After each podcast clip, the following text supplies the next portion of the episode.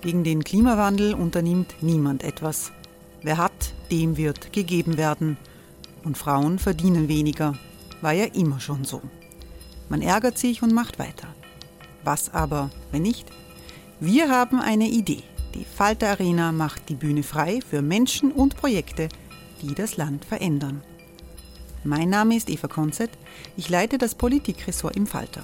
Und am Sonntag, den 26. Mai, veranstalten wir im Wiener Stadtsaal die nächste Falter Arena.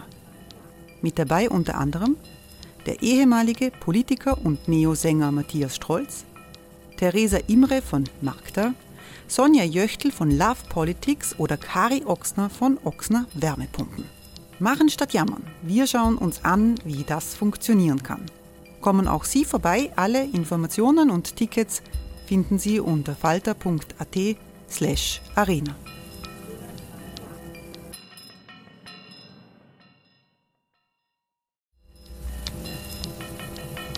Falter-Podcasts werden durch Werbung unterstützt. Das hilft bei der Finanzierung unseres journalistischen Angebots.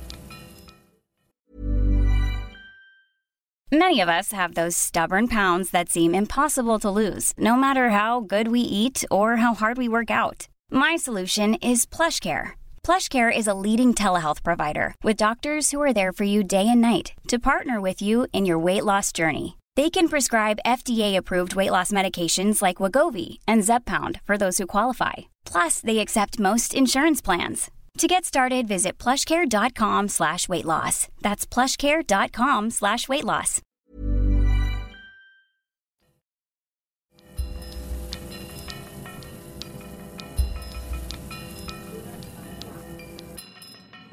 Sehr herzlich willkommen, meine Damen und Herren im Falter. Mein Name ist Barbara Todt und ich darf Sie diesmals durch die Sendung führen. Ein Jahr Angriffskrieg. Macht Österreich genug? Das ist die Frage, die wir uns heute stellen.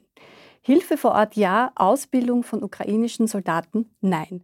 Die Neutralität würde mehr erlauben, als Österreich tut, aber die Politik traut sich nicht, aus Angst davor, noch mehr Wählerinnen und Wähler der FPÖ in die Hände zu treiben. Was an Solidarität und konkreter Hilfe noch ginge, welche diplomatischen Bemühungen es im Hintergrund gibt und wie Österreichs Position in Europa gesehen wird, darüber wollen wir in der nächsten knappen Stunde sprechen. Und dazu begrüße ich meine Gäste.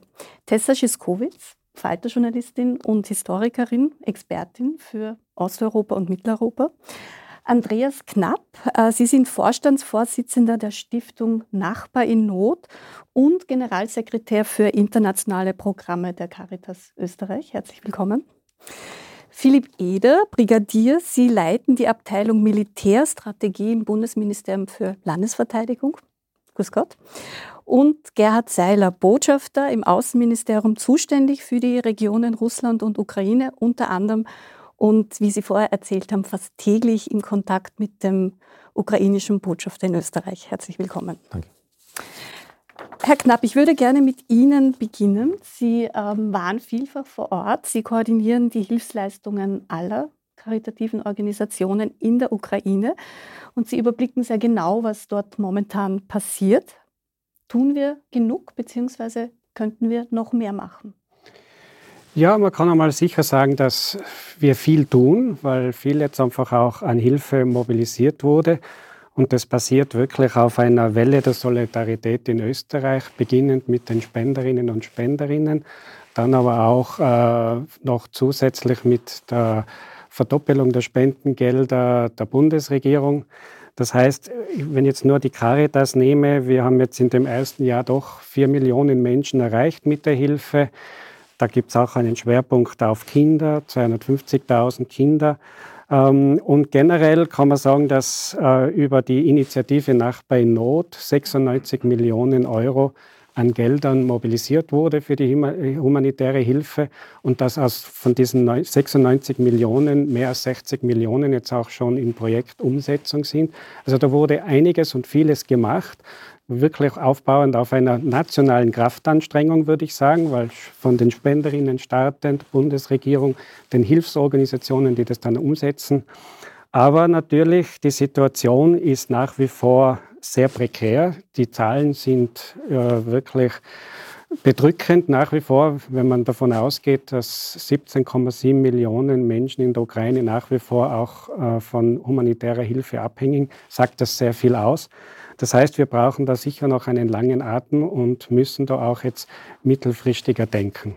Wie kann man sich das denn konkret vorstellen? Also ist man dann regional? Ähm, hat Österreich eine Region oder mehrere Regionen, wo es besonders aktiv ist? Oder teilt man sich das international auf und Österreich macht Schwerpunkt Kinder und Schwerpunkt ähm, Wasseraufbereitung oder wie, wie koordiniert man sich da international? Das Wesentliche ist eben in dieser internationalen Koordination, dass alle unsere Partner vor Ort von den jeweiligen Hilfsorganisationen, in unserem Fall die Caritas Ukraine, dass die in die nationalen Koordinationsstrukturen eingebunden sind.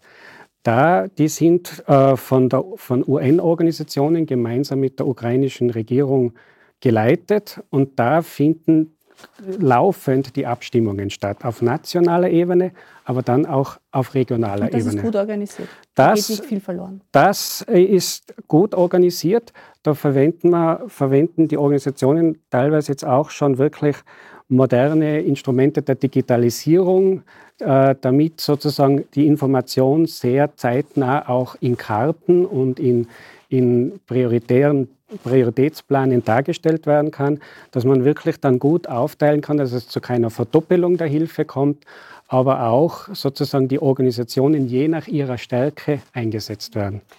Frau Schiskowitz, ähm, Österreich ist sehr solidarisch. Äh, wir sind eigentlich immer Spendenmeister. Nachbar in Not hat ja ein großes, äh, großes hohes Prestige. Ähm, aber abgesehen davon, wie steht denn Österreich im größeren Kontext ähm, international da? Wie wird es, wie wird es gesehen? Also Karin Kneißels äh, Knicks vor Putin war ein nuklearer, äh, ein diplomatischer Atomschlag, von dem sich Österreich immer noch nicht erholt hat, würde ich sagen. Vor allem, weil sich in den letzten fünf Jahren, seit das passiert ist, auch nicht wesentlich was geändert hat. Also es ist die FPÖ längst nicht mehr in der Regierung, aber wir haben trotzdem nicht Zelensky vor dem Parlament äh, sprechen gehört in Wien, sondern überall sonst auch bis zur Berlinale eröffnet er ähm, internationale ähm, Ereignisse. Und bei uns herrscht eine Sendepause und bei uns geht halt auch die Verteidigungsministerin zusammen mit dem ungarischen Kollegen äh, vor die Kameras, um zu sagen, dass wir keine Militärhilfe schicken, während in Großbritannien zum Beispiel, die Briten haben genug eigene Probleme, aber in dieser Hinsicht sagt der Oppositionsführer ganz klar, dass er die Regierungslinie nicht ändern wird, wenn er an die Regierung kommt. Also Keir Starmer ist da mit Rishi Sunak auf einer Linie, Militärhilfe, alles was geht, um die Ukrainer gegen den Angriffskrieg der Russen zu schützen. Und das wird international natürlich auch so rezipiert, dass die Österreicher da eine Nullnummer sind, ähm, was ja noch fast ein Glück ist. Also es gibt relativ wenig negative Berichterstattung, äh, weil Österreich sozusagen in der, in der Größenordnung der internationalen Gewichtungen eher nicht so vorkommt. Stichwort Militärhilfe. Ähm, Herr Brigadier Eder, wir hatten ja zuletzt die Diskussion, ob Österreich ukrainische Soldaten ähm, am Leopard 2 Panzer ausbilden könnte. Wir bilden slowakische und ungarische Soldaten aus, ukrainische aber nicht, weil das will die Politik nicht. Ähm, aber es wäre kein Problem, das logistisch zu machen, oder? Nein, also wir kooperieren ja grundsätzlich äh, vor allem mit europäischen Partnern sehr eng seit vielen Jahren, äh, bilden uns gegenseitig in vielen Bereichen aus. Also beginnt im Gebirge, geht über die Panzer und andere Bereiche. Aber die Schwelle für Österreich ist offensichtlich der Krieg. Und sobald also ein kriegführendes Land involviert ist, äh, ist äh, Österreich da außen vor. Verfassungsrechtler sagen aber, es wäre mit der Neutralität vereinbar, konkret ukrainische Soldaten jetzt auszubilden. Ähm, was will denn das Militär? Würde es die gerne ausbilden? Und Solidarität zeigen, auch international? Ähm, ich glaube, die Frage, was das Militär will, stellt sich für uns an und für sich nicht. Aber Sie sind hier als Vertreter ja, des Militärs, also ja, intern. Äh, ja, wie wird das diskutiert? Gar nicht in Wirklichkeit. Ähm, ich glaube, es ist gute Tradition in Österreich, äh, dass äh, halt Militär ein, ein, politisches Instrument ist und nicht selbstständig agiert. Und ich muss auch ehrlich sagen, es gibt auch bei uns intern keine Diskussionen dazu. Also wenn der Auftrag politisch kommen sollte, stehen wir bereit. Äh, da das nicht der Fall ist, stellt sich die Frage nicht. Hm, ich höre aber so ein bisschen raus, ähm, Sie hätten nichts, also man wäre durchaus vielleicht sogar stolz, wenn man, wenn man seinen Beitrag leisten könnte, auch in ja, diesem Punkt. Jetzt versuchen Sie sehr viel herauszukitzeln bei mir. ähm, wir sind immer stolz, wenn wir äh, mit anderen kooperieren und, und, und, zeigen können, was wir können, eh keine Frage. Ähm, aber es ist einfach eine, eine, eine so heikle politische Frage in Österreich äh, und ich denke, dass äh, die österreichische Politik sich da so klar positioniert hat, dass sich eben die Frage gar nicht stellt derzeit. Ähm, ist das ein Fehler? Botschafter Seiler, dass sich diese Fragen gar nicht stellen. Vielleicht auch gefragt äh, im Kontext, es ist äh, am Mittwoch ein Brief äh, auch wieder öffentlich geworden von sehr hochrangigen, äh, auch vielfach ehemaligen Diplomaten, sehr viele mit ÖVP-Hintergrund, die eben eine Debatte über die Neutralität erneut einfordern. Also sollten wir, sollten wir vielleicht offener über äh, dieses Thema diskutieren in Österreich? Also zuerst ähm möchte ich nur einen Satz äh, äh, sagen, in dem Sinn, dass ähm, auch mit der Neutralität kann, kann von Sendepause keine Rede sein. Wir haben, wir haben vom Tag 1 äh, den Angriffskrieg verurteilt, Sanktionen mitgetragen, umfassende Hilfsleistungen ähm, durchgeführt und ähm, agieren sehr an der, an der sozusagen Grenze der Neutralität. Das wird, wird voll, voll ausgereizt. Das stimmt natürlich, ja.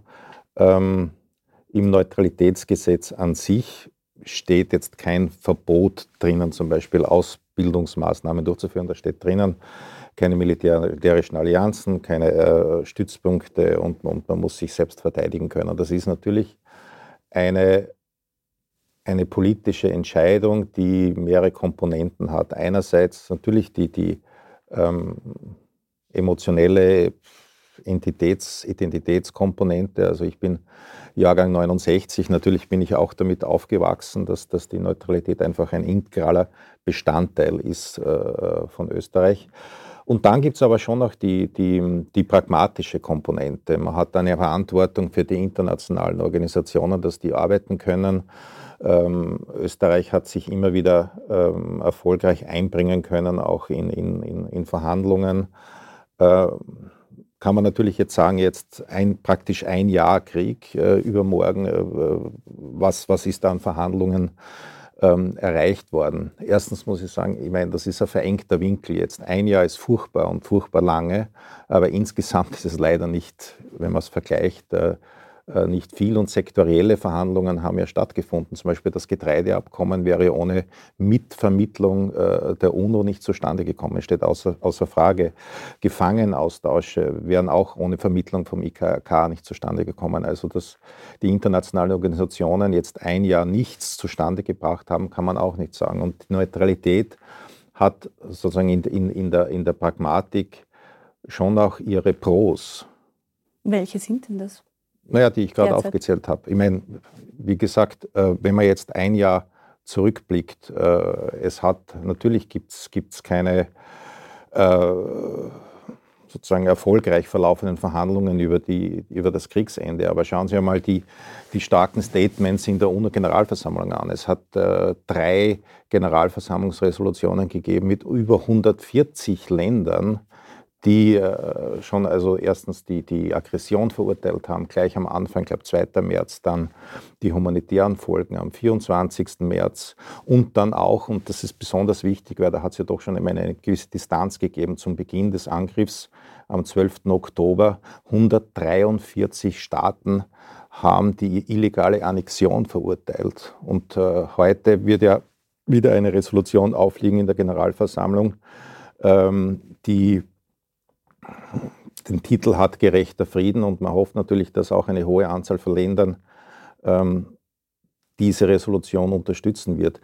Wenn man jetzt sieht, welche Länder haben dagegen gestimmt, zum Beispiel, das waren fünf Länder bei praktisch allen Resolutionen. Das war natürlich Russland, das war Belarus, das war Nordkorea, das war Eritrea und Syrien. Sie meinen, es ist also, gut, dass, die, dass, Österreich nicht zusammen mit äh, Belarus äh, gegen solche Resolutionen Nein, aber man, nein, ich wollte damit sagen, dass die, dass die Vereinten Nationen schon eine wichtige Funktion auch weiter gespielt haben und auch letztlich einen wichtigen Punkt noch dazu. Ich meine, die internationale Atomenergiebehörde, die die Verhandlungen führt über eine Schutzzone äh, um das Atomkraftwerk Zaporizhzhia, die es geschafft hat, ähm, permanente äh, Mitarbeiter dort äh, stationieren zu dürfen.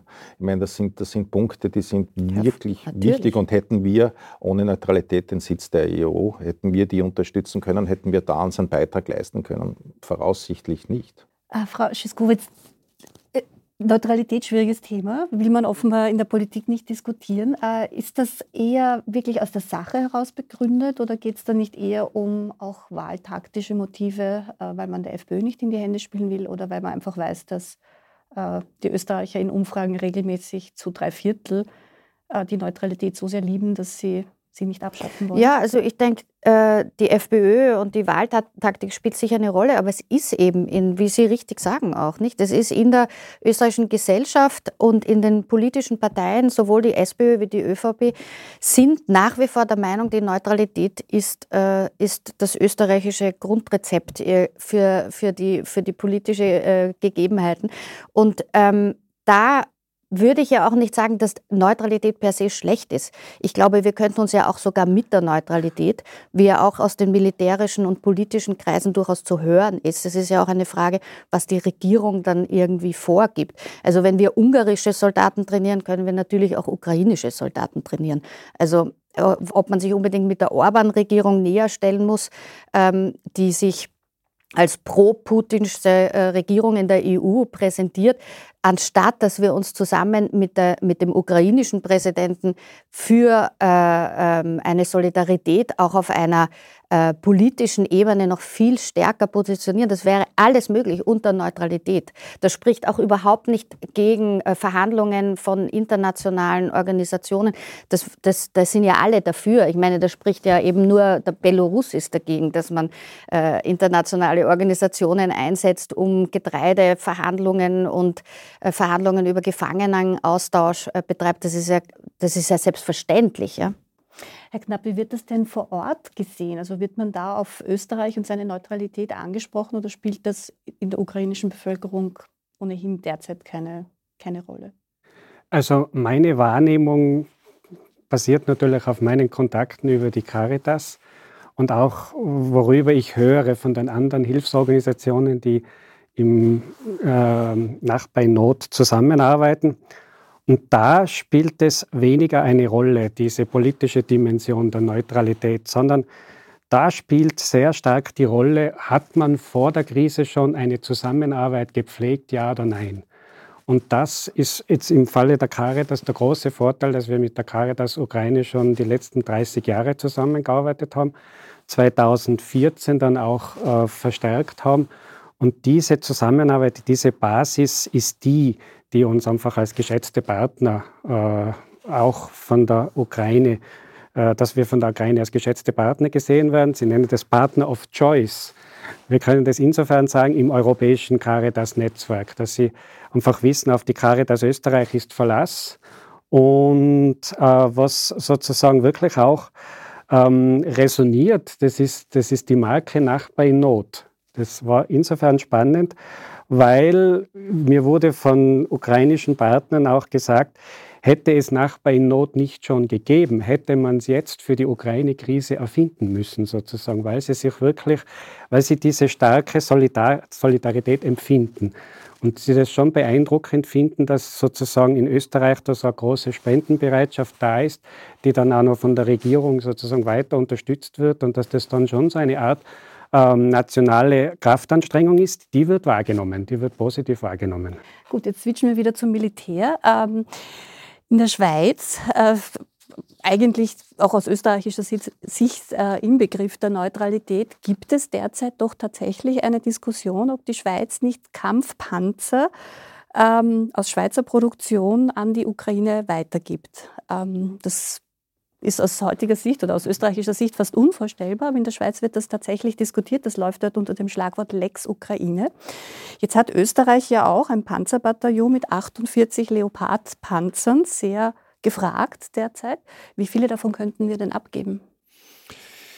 Naja, äh, also rein, rein militärisch äh, betrachtet äh, würde ich als erste Antwort sagen, keine, weil wir so wenige haben und diejenigen, die wir haben, sind doch die letzten Jahre, Jahrzehnte sehr stark vernachlässigt worden. Sie wissen alle, das Bundeswehrbudget war die letzten Jahrzehnte nicht besonders hoch und die äh, Panzerwaffe hatte also nicht allzu große Priorität. Daher, das geht aber anderen Ländern auch so. Also diese Leopard-Version gibt ja verschiedene, die wir haben, äh, um die tatsächlich mit gutem Gewissen der Ukraine übergeben zu können. Da wären dann schon einige Investitionen erforderlich ähm, und äh, das würde auch eine gewisse Zeit noch dauern. Äh, also rein militärisch betrachtet, natürlich könnte man abgeben. Äh, die Frage stellt sich dann natürlich für den, welchen Ersatz bekommt man dafür? Das müsste man natürlich auch vorher äh, besprechen. Bei der Schweiz sehe ich die, die Diskussion aus einer, einer anderen Richtung. In der Schweiz ist es so, dass es ja begonnen hat mit Munitions, mit Munitionssorten, wo die Schweiz zum Teil ein Monopol hat auf Munition, die jetzt in der Ukraine gebraucht wird. und dann natürlich schnell die Frage kam von westlicher Seite, liefert ihr und die Schweizer gleich einmal Nein gesagt haben aus Neutralitätsgründen. Aber äh, dass langfristig jetzt äh, die äh, Schweizer Rüstungsindustrie äh, problematisch sieht, die Schweiz hat die gleiche Gesetzgebung wie wir, keine äh, Waffen- und Munitionslieferungen an kriegsführende Staaten. Ähm, die Schweiz fürchtet heute, als doch ein Land, das noch äh, weitaus mehr Waffen- und Munitionsproduktion hat als Österreich, äh, dass das äh, so diesen Produktionskreisen dann auf den Kopf fallen könnte. Also ich sehe diese Diskussions diese Neutralitätsdiskussionsdebatte in der Schweiz eher aus der Hinsicht und weniger, dass es ja tatsächlich substanziell an der Schweizer Neutralität in irgendeiner Form geknabbert wird. Aber man sieht, dass ökonomische Interessen manchmal dann auch Neutralitätsinteressen zumindest in Frage stellen. Sehr oft. Ähm, Herr Botschafter Seiler, wir hatten äh, auch zuletzt Kritik einzustecken, äh, weil äh, Österreich ja die OSZE Tagung jetzt äh, ausrichtet, die am Donnerstag und Freitag in Wien stattfinden wird. Ähm, und da gab es die Forderung, äh, man soll doch die ukrainische Delegation erst gar nicht einladen nach Wien. Russische. Ne? Äh, die, die russische, Verzeihung. Die, eher von der ukrainischen Seite die Forderung, man soll die Russen nicht einladen, Verzeihung. Ähm, aber man hätte das ja gar nichts anders halten können, als dass man natürlich einlädt als äh, Gastland, oder? Vielleicht um das nochmal zu erklären, weil viele ja, haben nicht verstanden, äh, warum Österreich äh, gesagt hat, ja selbstverständlich kommen auch die Russen nach Hey, it's Ryan Reynolds and I'm here with Keith, co-star of my upcoming film If, only in theaters May 17th. Do you want to tell people the big news? All right, I'll do it. Sign up now and you'll get unlimited for $15 a month in six months of Paramount Plus Essential Plan on us. Mintmobile.com slash switch. Upfront payment of $45 equivalent to $15 per month. Unlimited over 40 gigabytes per month. Face lower speeds. Videos at 480p. Active Mint customers by 531.24 get six months of Paramount Plus Essential Plan. Auto renews after six months. Offer ends May 31st, 2024. Separate Paramount Plus registration required. Terms and conditions apply if rated PG. Also zuerst ist schon festzuhalten, die, die Veranstaltung wird von der OSZE-Parlamentarischen Versammlung organisiert, eingeladen und auch das Datum ist von, von, von der OSZE festgesetzt. Österreich kommt ähm, mit dem Amtssitzabkommen ins Spiel, das eben eine, eine ähm, rechtliche Verpflichtung enthält, äh, die, die äh, Delegierten zuzulassen. Da steht explizit drinnen, man muss die Visa ausstellen, da gibt es keinen Spielraum.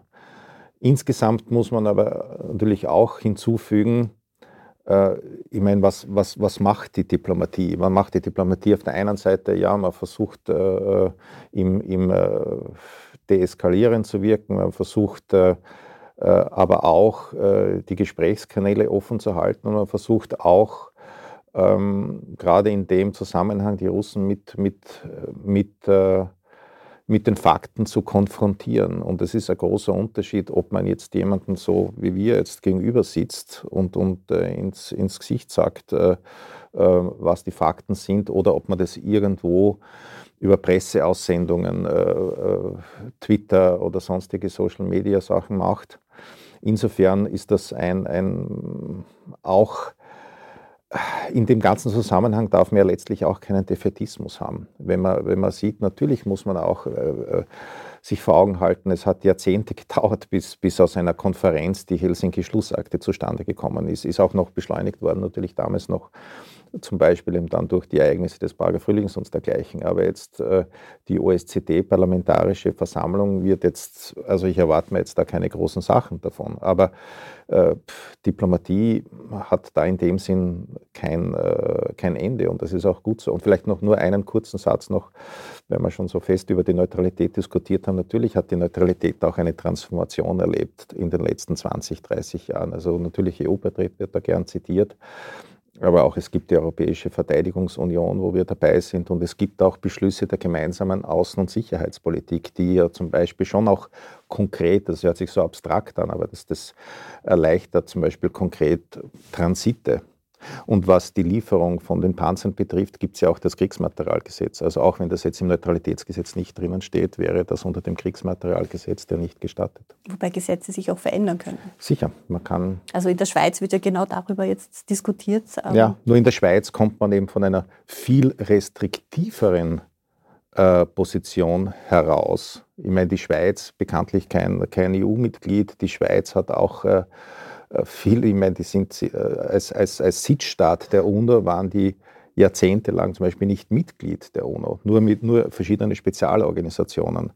Das, das, nur um, um das in, in die Perspektive zu setzen. Also wir haben im Gegenzug damit, wir haben den EU-Vertrag unterschrieben, wo es ja schon eine, eine Verpflichtung auch gibt, auch mit dem Zusatz, ja, besondere Sicherheitssituation der einzelnen Mitgliedstaaten wird nicht berührt.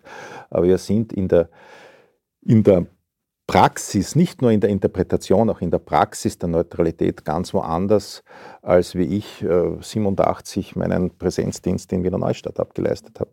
Vielleicht nochmal zurück zur OSZE-Tagung. Da hat aber Wien schon ähm, quasi, an die OSZE, ans Generalsekretariat gefunkt, dass das Datum 24., also just der Beginn des Angriffskriegs, ähm, das Datum der, der Sitzung, dass das nicht wahnsinnig Natürlich, äh, ja, natürlich, gut, natürlich, aber das, das rüberkommt. Hat, das war, äh, würde ich mal sagen, hat, hat äh, keinen Unterschied gemacht. Man muss auch dazu sagen, dass eben seit Jahrzehnten, ich glaube seitdem diese Tagung, Wintertagung der Parlamentarischen Versammlung stattfindet, war die immer der, am letzten Wochenende im Februar.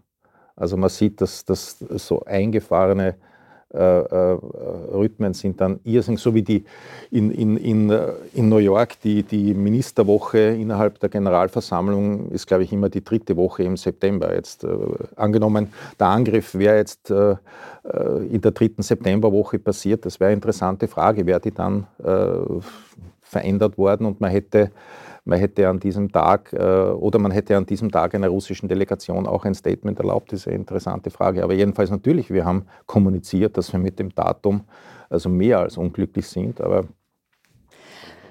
Frau Schiskowitz, ähm, kann eigentlich die OSZE als Plattform für ähm, allfällige Verhandlungen ein Abtasten ähm, überhaupt eine Rolle spielen oder braucht es dann nicht eher doch eine Supermacht wie China, das zeichnet sich ja offenbar ab, ähm, als Moderatorin, um in diesem, in diesem Krieg äh, in Richtung Gespräche zu kommen?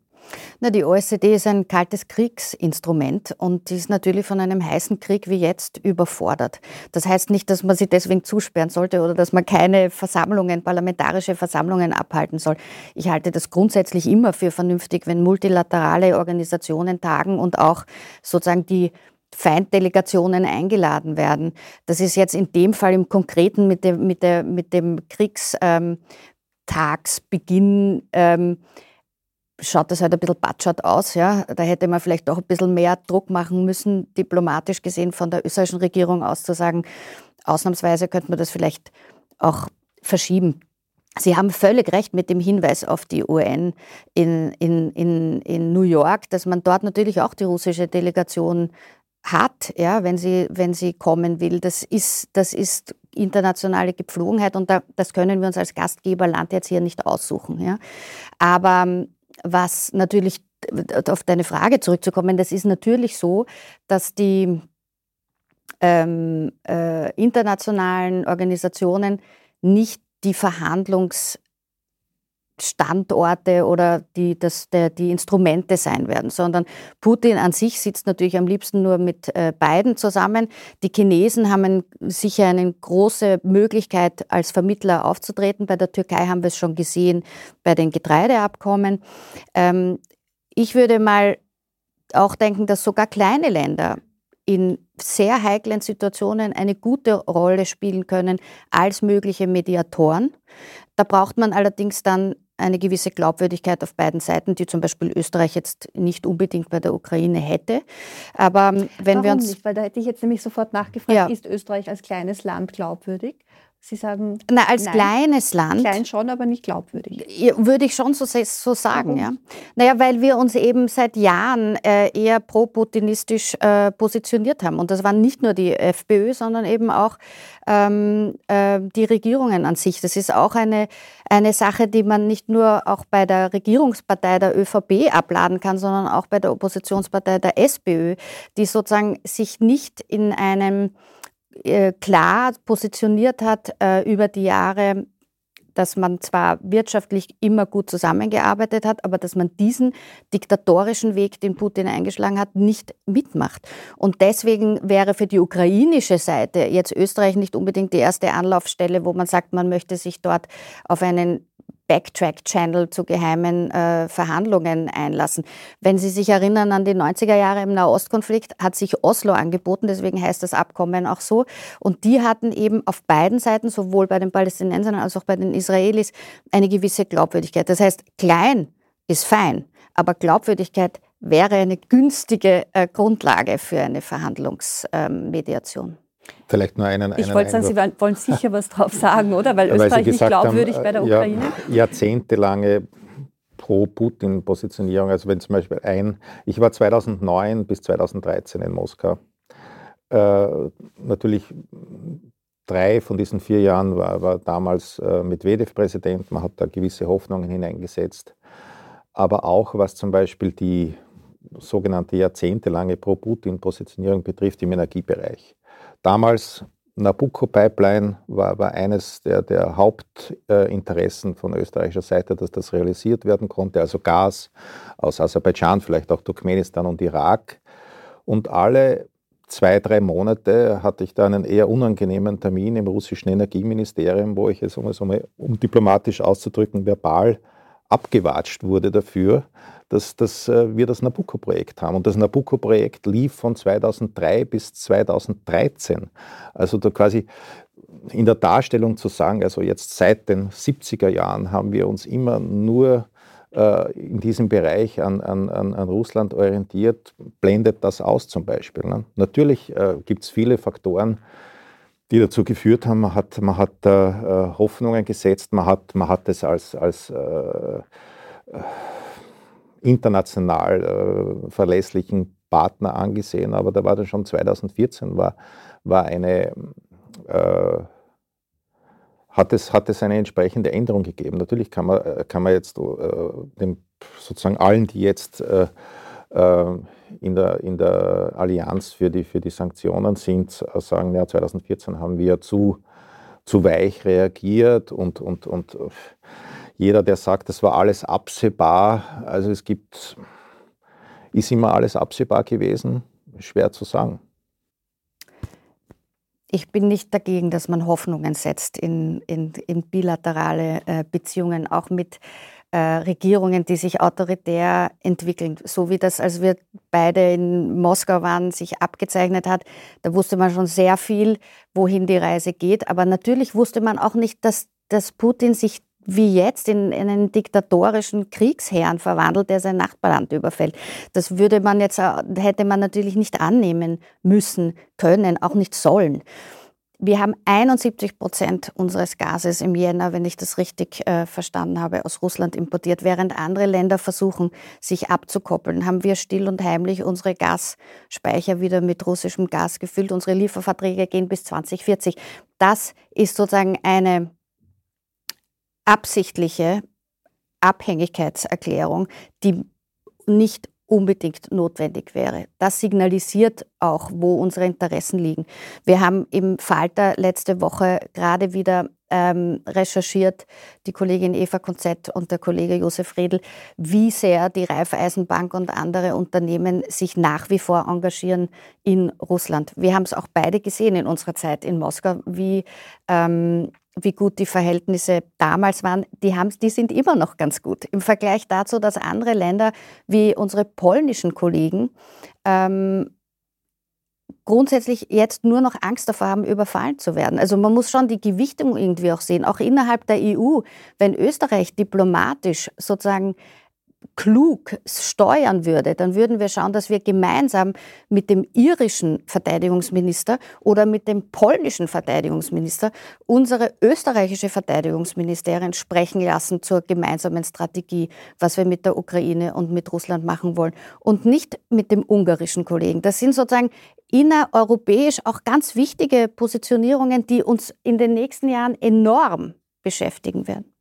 Herr Eder, nachdem jetzt ähm, auch das Verteidigungsministerium und das Militär angesprochen wurde, was ist denn Ihr Blick als Militärstratege auf die Frage, wie glaubwürdig ist Österreich, äh, wenn es sich anbieten würde? Ähm, beziehungsweise auch nachgefragt, ähm, die OSZE-Tagung, also diese äh, auch die Möglichkeit, sich informell vielleicht auszutauschen in einem multilateralen Kontext. Was, was kann das bringen in so einer Situation, äh, auch aus Sicht des, des Militärstrategens? Ich möchte auf zwei Ebenen kurz beantworten, weil das erste ist, wie Sie das gesagt haben, mit den Beziehungen zur Ukraine, habe ich darüber nachgedacht, dass eigentlich das österreichische Bundesheer und der, die ukrainischen Streitkräfte sehr wenig Beziehungen zueinander haben. Also wenn ich jetzt höre, Sie haben 30 Jahre engste Kontakte. Ähm, wir haben schon natürlich äh, leicht, äh, wie soll man sagen, man hat begonnen, in äh, den Jahren nach, nach Zerfall des Warschauer Paktes miteinander zu reden, aber das Interesse der Ukraine an, an, an Kontakten zum österreichischen Militär war dann eher gering. Das hängt vielleicht auch mit dem österreichischen Militär zusammen. Ich wollte fragen, warum? Also warum ja, ist man Interesse, nicht Partner of Choice? So na, sind wir eben nicht, sondern es war eindeutig, vor allem nach 2014 erkennbar, es geht also Richtung USA, Großbritannien, das waren die Partner of Choice. Also ich glaube, man muss da schon ein wenig auch die Kirche im Dorf lassen, der Bedeutung Österreichs und dann auch natürlich des österreichischen Militärs noch in Österreich, das ist ja auch noch ein, eigene, ein eigener Faktor. Ähm, was, was, jetzt die diplomatischen Fragen betrifft oder die Strategie ist, äh, natürlich jeder, jeder Ansatz, diesen Krieg äh, zu beenden, ist zu begrüßen. Ähm, ich höre immer wieder, Kriege werden nicht am Schlachtfeld entschieden, sondern äh, am, am, Diplomatentisch. Äh, am Ende stimmt das natürlich. Kaum ein Krieg ist nicht durch einen Vertrag irgendwo beendet worden, aber davor ist meistens halt sehr viel passiert. Und derzeit sehe ich halt bei beiden Seiten äh, noch nicht die Bereitschaft zu erkennen, dass ihre Kriegsziele nicht erreichbar wären. Äh, und äh, solange das der Fall ist, wird es sehr schwer sein, hier äh, trotz aller Bemühungen irgendwo zu einem, einem Kompromiss, ein Friedensschluss kann hier nur ein Kompromiss. Also jede Seite muss irgendwo nachgeben. Äh, und einen Kompromiss zu finden, halte ich also für derzeit sehr schwer. Man darf aber nicht aufgeben, man muss es halt ständig versuchen. Wie weit China ein, ein, ein für beide Seiten glaubwürdig neutraler Partner ist, ist aber auch eine Frage. Ne? Selbstverständlich, hat nur großen Einfluss sozusagen. Also man ja, kann nur hoffen, dass die Chinesen sich äh, da auf der richtigen Seite einbringen. Das ist nämlich auch nicht gesagt, natürlich. Ja, aber also da, da, in Österreich ist ein bisschen so der Blick auf China. Äh, auf der einen Seite, manche sagen, da, da gibt es schon ein Bündnis zwischen China und Russland. Also, das, also nicht die NATO äh, verschiebt sich Richtung China, also wird gespiegelt äh, zwischen China und Russland, das sehe ich gar nicht. Ich denke, die beiden Länder haben so viele unterschiedliche Interessen und hatten auch schon Krieg miteinander, also da gibt es auch äh, nicht allzu viel Vertrauen. Ähm, auf der anderen Seite wird dann sofort von amerikanischer Seite in München, wie ruchbar wird, äh, dass China hier diplomatisch aktiv wird, gesagt, ja, aber China will ja jetzt gerade Waffen oder denkt darüber nach, Waffen an Russland zu liefern. Also ich bin da sehr skeptisch, dass das wirklich von Erfolg gekrönt ist oder von Erfolg gekrönt sein wird. Und da gebe ich Ihnen völlig recht, da gibt es dann andere äh, neutrale die natürlich hier eine, eine Rolle spielen äh, können. Und das muss jetzt nicht unbedingt mit der klassischen Neutralität zusammenhängen, weil Sie haben angesprochen, die vielen Länder, die also hier in der UN immer wieder verurteilen, haben. Gibt aber auch ganz viele andere Länder, die gar keine Position bezogen haben, äh, die sich komplett heraushalten. Äh, aber strategisch betrachtet denke ich, äh, solange am Gefechtsfeld beide Seiten noch glauben, erfolgreich sein zu können, wird es sehr schwer sein, hier diplomatische Lösungen zu finden. Bevor wir vielleicht dann auch schon in einer Schlussrunde die, die Frage, die ja alle bewegt, nämlich wie dieser Krieg ähm, enden könnte, hoffentlich bald, äh, besprechen, würde ich Sie gerne noch fragen, Herr Knapp. Ähm, vor Ort. Äh, das Durchhaltevermögen der, der Bevölkerung ist ja, ist ja bewundernswert, auch der Kampfgeist, die Solidarität. Ähm, wie erleben Sie das? Wie, wie, wie lange kann, das, kann dieses Niveau noch, noch gehalten werden in der Ukraine an ähm, ja, Überzeugung und an, an Kraft? Ja, derzeit ist es wirklich beeindruckend nach wie vor da. Und, und hör, ich höre ganz stark von unseren Partnern, dass sie sozusagen nach wie vor Kraft daraus schöpfen, in der Tatsache, dass sie helfen können und damit ihren Beitrag leisten können auf eine humanitäre, äh, menschliche Art. Das ist nach wie vor noch äh, da, da sozusagen die, die Grundmotivation da, aber wir, wir sehen natürlich auch in den Teams, dass es Anzeichen von Burnout und, und wirklich Ermüdungserscheinungen gibt. Und darum brauchen wir auch in der Hilfe, müssen die, muss die weitergehen und muss äh, sozusagen auch eine mittelfristige bis längerfristige Perspektive entwickeln. Wir nennen das in der Fachsprache, es braucht auch Programme zur Stärkung der Resilienz. Sie sprechen aber jetzt quasi von den Helfern vor Ort, also ja. dass denen die Kraft ausgeht. Mhm. Ja. Aber bei, den, bei denen, denen geholfen wird, also bei der ukrainischen ähm, Bevölkerung? Das ist, das ist jetzt generell schwer zu sagen. Wir, was wir aber was wir schon beobachten, dass, dass eben die Hilfe insofern ankommt und dadurch äh, den Menschen doch ein gewisses Aufatmen ermöglicht. Also eine, zumindest eine mittelfristige Perspektive. Ich kann es eben nur sagen von der Erfahrung der eigenen Projekte und Programme. Das ist natürlich nur ein kleinerer Ausschnitt des großen Ganzen. Da gibt es Programme vorwiegend, die auf, auf Kinder abzielen. Wir nennen das kinderfreundliche Zonen, wo wir versuchen, Kinder, die stark traumatisiert sind, ein, ein, ein, eine Umgebung zu kreieren, wo wir sagen, da aus Traumata wieder Träume werden zu lassen. Also es gibt schon sehr viele Programme, die darauf abzielen, den Menschen ansatzweise wieder einen Normalalltag zu erlauben. Äh, und darum ist es eben so wichtig, dass, dass, dass, dass man nicht nur unmittelbare Nothilfe im, im Konfliktfall sieht, sondern dass man einfach auf diese Situation bewusst eingeht. Also wir nennen das Protracted Crisis, also wirklich längerfristige Krise und, und Programme entwickelt und auch finanziell unterstützt, die der Bevölkerung ähm, trotz der Konfliktsituation ein halbwegs normales Leben ermöglichen. Sie haben jetzt mittelfristig gesagt und dann haben Sie langfristig gesagt. Mhm. Wenn man das ähm, versucht, so in Kalenderdaten auszudrücken, ähm, auf was stellt sich vor Ort die Bevölkerung ein, auf was stellen sich die Hilfsorganisationen ein? Also was ist, was ist Ihre Perspektive in Monaten oder Jahren gerechnet? Auch das, das sehen wir wirklich auf, auf, auf, auf wir, wir, nennen das als einen rollenden Workplan, weil man wünscht sich ja immer, dass es aufhört. Das ist ja die Grundprämisse und der Wunsch. Aber wir, wir, wir planen jetzt da wirklich mal, wir gehen da ganz pragmatisch vor und haben jetzt einmal Arbeitspläne für 2023, wo aber die Programme so gestaltet sind, dass es auch möglich ist, dann Anschlussprogramme wieder sozusagen. Und bei der Bevölkerung ist, ist nach wie vor so, ähm, dass, dass, dass, also von dem Ausschnitt, wo ich hatte, Gespräche zu führen, wo wir Feldbesuche hatten, ist die Überzeugung da, wir, wir, we shall prevail. Wir werden das durchstehen. Das ist, und und, und ähm, natürlich auch da der Wunsch, so rasch wie möglich. Aber wenn es länger dauert, dann sind wir stark genug, um das durchzustehen. Also das ist schon vor allem als, als, als Besucher von Österreich schon unglaublich, äh, hat mich schon sehr berührt, diese, diese Art von, von, von Bereitschaft für die Sache einzustehen. Und in, in unserem Fall ganz stark auf der humanitären Seite. Herr Eder, schwierige Frage, ich weiß. Also wie dieser Krieg enden wird, äh, kann man wahrscheinlich eh realistischerweise nicht oder seriöserweise nicht, noch nicht sagen. Aber gibt es ähm, eine, eine zeitliche ähm, Perspektive oder wo, wo sehen Sie da ähm, den Spielraum? Na, ich denke, dass äh, wir heuer im Sommer mehr wissen werden, was das betrifft, äh, weil beide Seiten jetzt versuchen, aus diesem eher statischen Konflikt, der sich jetzt herauskristallisiert hat, aus verschiedensten Gründen, wieder rauszukommen und beweglicher zu werden. Und wir werden sehen, also wie weit äh, eine der beiden Seiten hier vielleicht so erfolgreich sein kann, dass man zumindest einmal in Richtung des Erreichens eines gewissen Kriegszieles äh, gehen kann, was dann die Möglichkeit eröffnen könnte, dass man, ich bin jetzt sehr im Konjunktiv in vielen Bereichen, äh, dass, man, dass man so diese Kompromisse schließen kann, die, die zu einem Friedensschluss äh, finden. Ähm, ich schließe aber auch nicht aus, dass das Ganze in eine Art eingefrorenen Konflikt einmal hinein äh, stolpert, der dann äh, aufflammt, wieder runtergeht, wieder aufflammt, wieder runtergeht. Also das, für Jahrzehnte sozusagen ja, uns erhalten bleiben wird. Ja, weil das ja durchaus äh, ein Ziel der, der, des russischen Präsidenten erfüllen würde, nämlich dass also die Ukraine auf keinen Fall in, in EU und NATO aufgenommen werden kann. Und solange dort Krieg herrscht, wird das, wird das nicht passieren. Ähm, also wir werden sehen. Äh, die, die, die russische Föderation hat natürlich noch äh, Potenzial an, an Soldaten, die sie mobilisieren könnten, haben eine eigene Rüstungsindustrie. Äh, wie lange und wie viel der Westen noch die Ukraine unterstützen wird können, äh, wird man sehen.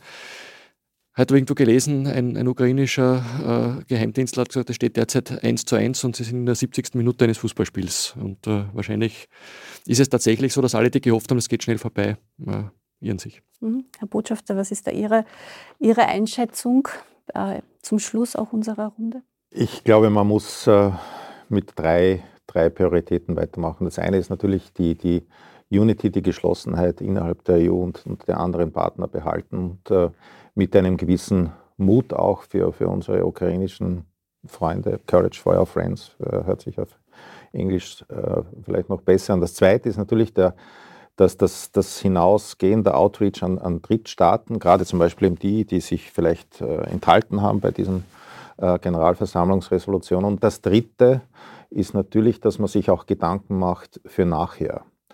Und äh, die Ukraine, man kann der Ukraine ja nicht den Vorwurf machen, dass sie keine Vorschläge auf den Tisch gelegt hatten. Es gibt den Zehn-Punkte-Plan von, von, von Zelensky, der seit, seit äh, dem G20-Treffen Mitte November in Bali auf den Tisch liegt, aber nicht nur. Es gibt auch den Kiewer, sogenannten Kiewer Sicherheitskompakt vom September, der also federführend von, von äh, der Rasmussen Stiftung und, und IAMAG, einem der, der Hauptberater von Zelensky, erarbeitet wurde.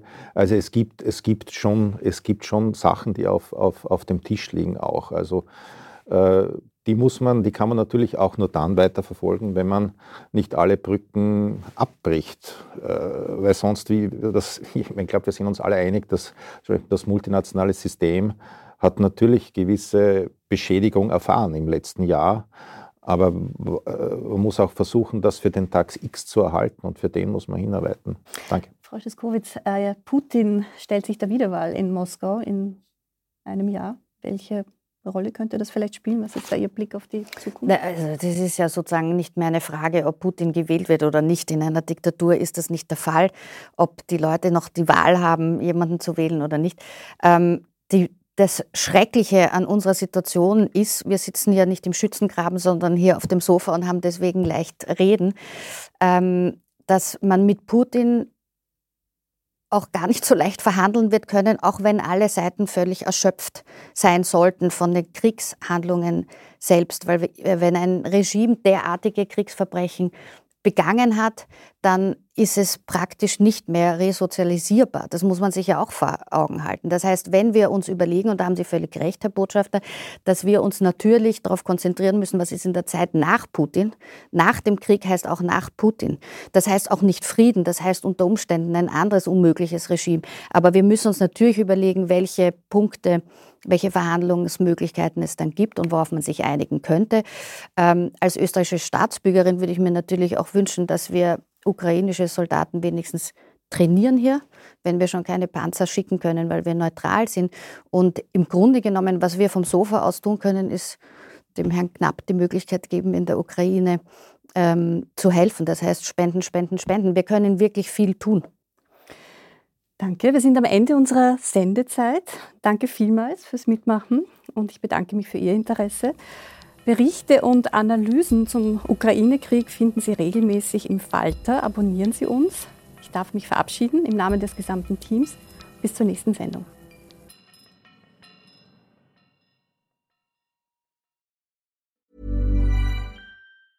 Even when we're on a budget, we still deserve nice things. Quince is a place to scoop up stunning high-end goods for 50 to 80% less than similar brands. They have buttery soft cashmere sweaters starting at $50, luxurious Italian leather bags, and so much more. Plus, Quince only works with factories that use safe, ethical, and responsible manufacturing. Get the high-end goods you'll love without the high price tag with Quince. Go to quince.com/style for free shipping and 365-day returns. This message comes from BOF sponsor eBay. You'll know real when you get it. It'll say eBay Authenticity Guarantee. And you'll feel it. Maybe it's a head turning handbag, a watch that says it all, jewelry that makes you look like the gem, or sneakers and streetwear so fresh every step feels fly. eBay gets it. So look for the blue check mark next to that thing you love and be confident that every inch, stitch, sole, and logo is checked by experts. With eBay Authenticity Guarantee, you can trust that feeling of real is always in reach. Ensure your next purchase is the real deal. Visit eBay.com for terms.